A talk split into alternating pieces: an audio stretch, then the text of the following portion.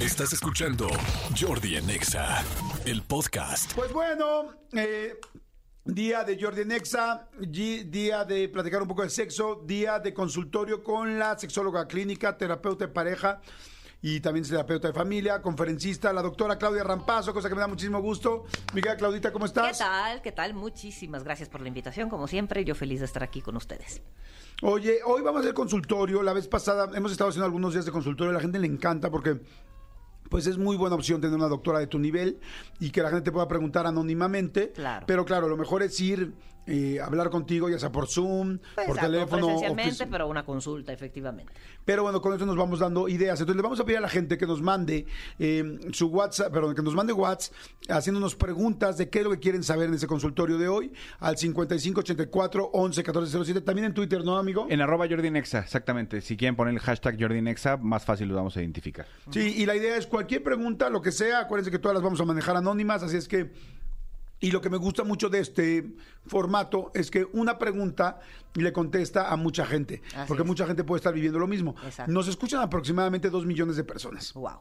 Entonces, ahí- entonces, imagínense, entre una pregunta, cuántas personas tendrán una situación similar. Por supuesto, es altamente frecuente que así sea. ¿no? No, O sea, entonces- a lo mejor no, no me sucede a mí, pero me pasa, me pasó en algún momento de la historia, o le pasa a mi pareja, o le pasa a mi hija, o a mi papá, o- ¿no? O sea, va, va uno identificándose. Nada de lo humano es ajeno, siempre decimos.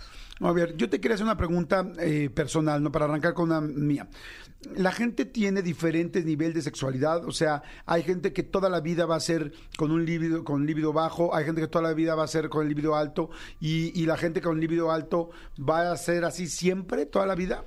Fíjate, te- de lo que hablas, Jordi, es del temperamento erótico. Así se llama temperamento, temperamento erótico. erótico. Y así como habemos, ¿no? Personas extrovertidas a lo mejor, ¿no? Este, en la vida cotidiana, bueno, pues hay personas extrovertidas en cuanto a su deseo sexual y en las manifestaciones de su erotismo. Es decir, son personas que pues tienen muy asumido su erotismo, tienen deseo frecuentemente, lo ejecuta con cierta frecuencia, buscan parejas que les lleven el mismo ritmo.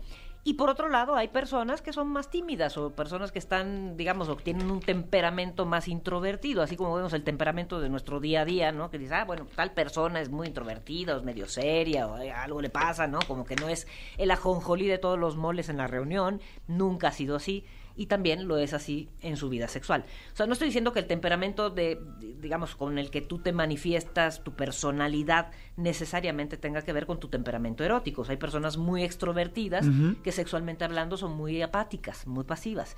Y hay personas que son muy apáticas y muy pasivas en la vida, Sí. pero que son muy orientadas a lo erótico. Y que no es ni bueno ni malo, simplemente es. son características Y que del lo ser sepa tu pareja. Exactamente. Entonces sí tenemos que tomar en cuenta que hay distintos temperamentos eróticos, que el conflicto habitualmente surge cuando uno de los dos, por decirlo de manera coloquial, es más encendido, más candente, más caliente y el otro es más frío.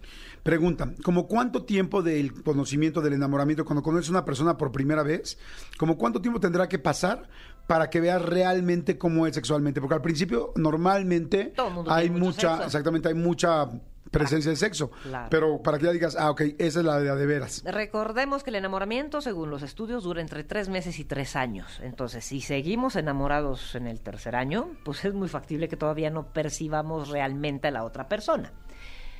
No todos, no todos duramos tres años enamorados, o sea, Claro. la mayoría año y medio, ¿no? Es- Va bajando, digamos, este entusiasmo, esta gran secreción de dopamina cerebral que hace que aumente tanto el deseo sexual y entonces, bueno, ya nos podemos dar una idea un poco más realista de cómo anda el ritmo de la otra persona.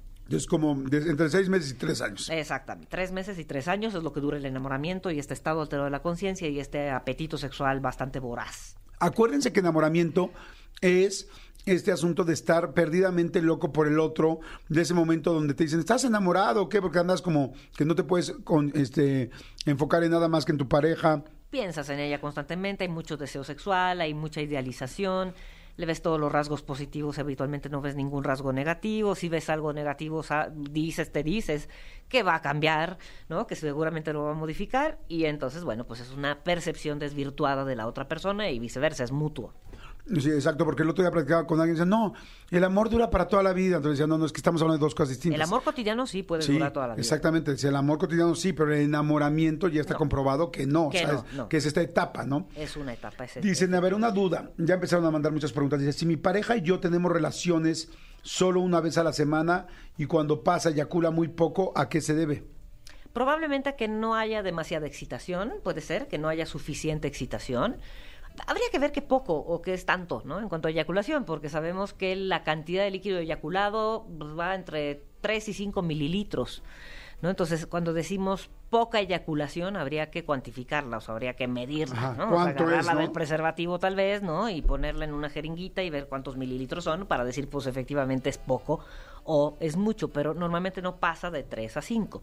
Entonces, si, si él mismo refiere que siente que su eyaculación es deficiente, que es poca, que el orgasmo no es tan intenso, probablemente se deba a que el nivel de excitación no era tan intenso antes de eyacular. Eso puede suceder, que no estemos tan excitados, que sí alcancemos el orgasmo, pero sea un orgasmo así como que- rapidito. Como nada más Así el como- final del cartón de leche, así de. O sea, como, como ya las, las gotitas de la felicidad, ¿no? Exacto, puede ser así, puede ser así. Hay casos en donde es así. Si ya es recurrente, que así sucede, bueno, pues habría que investigar si es una, una situación crónica de dificultad de excitación, ¿no? Este, si pasa algo en términos de su próstata o vesículas seminales, habría que investigarlo, pero a mí se me hace que más bien es un tema de poca excitación o no suficiente excitación. Ok. Pregunta. Si de repente amaneces, hombres o mujeres, con un moretón o con algo que no te hizo tu pareja y que no has estado con nadie más, y de repente, ¿hay alguna razón? Pues puede ser fragilidad capilar, puede ser manifestación de algunas enfermedades crónicas como la leucemia. O sea, hay que ver qué tipo de moretón, en dónde y qué tanto salen, ¿no? Porque, bueno, una persona que tiene, por ejemplo, leucemia, puede ser que amanezca con moretones y sea uno de los síntomas, ¿no? Eh, hay personas que tienen fragilidad capilar, ¿no? Entonces, desde que te diste una tallada con el zacate en la regadera de manera eh, muy violenta, energética, puede que te deje un moretón, puede que a lo largo del día te golpees con algo, no te des cuenta y al día siguiente tengas un super moretón, ¿no? Habría que checar cómo anda la coagulación, cómo anda la cantidad de plaquetas de esa persona, si es algo que persiste, mejor acuda al médico. Ok. Sí, pero chupetón es otra cosa, ¿eh? es otra historia. Ah, exacto, bueno, sí, sí, sí, sí, eso no es fragilidad capilar, exacto, sí, sí, sí aparecen chupetones en el cuello, ¿no? En alguna parte cercana a las mamas o en alguna otra parte, ¿no? Y sí, este... es Sí, otra- ahí sí, es ahí sí, cuídense, ¿no? Ahí sí, Exactamente. maquíllense. Ahí sí fue fragilidad de que hay. Perdón, fui frágil, caí. Fui frágil, exacto. Fui frágil. Exacto, Manolo. Otro Dice, buenos días, perritos. Mi pregunta es, tengo relaciones con mi pareja y ambos llegamos al orgasmo, pero cuando él se sale de mí, sigue erecto como un minuto más. ¿Por qué razón? Ah, He llegado a pensar que tal vez no termina del todo. No, no, no, es normal. O sea, el hecho de que persista la erección después de la eyaculación es absolutamente esperable, sobre todo en varones jóvenes, ¿no? En menores de 30 años es muy común, muy factible que así ocurra. Y conforme avanza la edad, la erección se pierde con mucha más facilidad y volverla a lograr cuesta un poco más de trabajo. Entonces, ya platicábamos la- el programa pasado que veriste de, de, de esta, de las De la pastillas etapa, y todo exacto, para la, la- topa, la etapa de... eh, La etapa refractaria. La etapa refractaria para que sea como mucho más corta. Mucha más corta. O sea, que un hombre que pierda la erección fácilmente le cueste trabajo volverla a obtener. ¿No? Supongamos después de los 40 años, a veces utilizan estos medicamentos o les son prescritos estos medicamentos facilitadores de, la erección justo para cortar la etapa refractaria. Es decir, que después de que eyacule transcurra menos tiempo de aquí a que vuelve a obtener otra erección. ¿no? Porque hay hombres, no sé, de 70, 80 años que tardan tres días en volver a obtener una erección.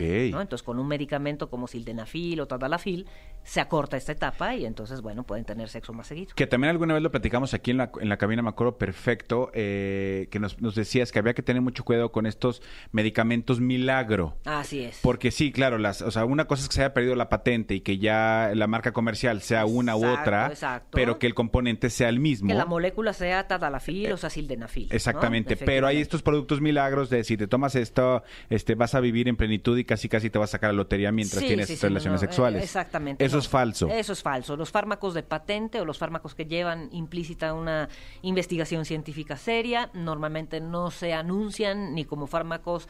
Para empezar, no se anuncian. O sea, en México está prohibido que un fármaco Exacto. que se, digamos, de un fármaco de patente que no se pueda autoprescribir se anuncie como tal. ¿No? Si acaso se anuncia el laboratorio y se consulta a su médico, pero ningún producto serio, ninguna sustancia seria se va a anunciar eh, como eh, un eh, env- envigorizador, ¿no? O, o- o algo que aumente la potencia sexual milagrosamente, eso no sí, es tengan mucho cuidado, las pastillitas, las laminitas, todo ese tipo de cosas, tengan mucho cuidado nada más. Sí, sí, sí, sí. sí, es lo que decíamos la vez pasada. Oye, Clau, aquí también hay, hay eh, hubo un par de mensajes que también nos pidieron que fuera anónimo Sí. y, y que, que, que si les podrías explicar cómo está el tema de las terapias de conversión. que ahorita que ¿Qué es eso? Oye, tal, no sé qué, tengo esta preferencia, tal, tal, tal, tal, y mi y ya sabes, eh, una tía me dijo que por favor, que tal doctor No, hace no, las terapias de conversión. ¿Qué opina la barbaridad. ¿Qué doctora? son terapias de conversión? Bu- Bueno, básicamente es un fraude, ¿no? Eh, que consiste en el hecho de, disque, dar una terapia para cambiar la orientación sexual de una persona. ¿no? Básicamente para revertir a la heterosexualidad como si eso fuera real, ¿no? Ay, como, no. si, como si a través de una terapia te cambiaran el color de los ojos, así de absurdo, así de eh, impensable. ¿no? Pero desafortunadamente, bueno, cada vez hay más conciencia acerca de las de, de- de lo eh, absurdo y de lo ineficiente y del, de que de, de- de lo fraudulento de las terapias de, reconvers- de conversión. La orientación sexual es algo que está establecido desde que nacemos, no hay forma de cambiarlo, no hay forma de modificarlo, tanto nuestra identidad como nuestra orientación sexual, es decir, el hecho de que sintamos esta congruencia entre mi sentir y lo que veo en mis genitales y mi aspecto, puede que haya congruencia, puede que no haya congruencia en el caso de las personas transgénero, o la orientación, que hace referencia al hecho de que me sienta yo atraído erótica y afectivamente hacia personas del sexo opuesto, del mismo sexo, de ambos sexos o hacia ninguno, es algo preestablecido desde antes del nacimiento y está en nuestro cerebro. Así que no se puede cambiar. O sea, es tan absurdo como decir, en una terapia de fin de semana me van a cambiar el color de los ojos. Claro. Oye, interesantísimo, Terrible. como siempre. Muchas gracias, mi querida Claudia, eh, con este eh, consultorio. ¿Y dónde te puede localizar la gente para que tenga una terapia contigo? ¿Vía Zoom? ¿Vía telefónica Sí, o presencial? o como sea. Estoy en el Hospital Español, aquí en la Ciudad de México. Eh, les dejo el teléfono, es 55 5203 1179. Otra Repito, vez, por favor. Ujú. 55 5203 1179. Soy la doctora Claudia Rampazzo, médico sexóloga en el Hospital Español. Y si quieren en Twitter, arroba DRA de doctora Rampazzo con doble Z. Repito, arroba DRA doctora. De- de doctora Rampazzo con doble Z en, en Twitter y la verdadera Claudia Rampazzo en Instagram. Perfecto, gracias. Muchas gracias, Claudia. Gracias a ustedes. Escúchanos en vivo de lunes a viernes a las 10 de la mañana en Exa FM 104.9.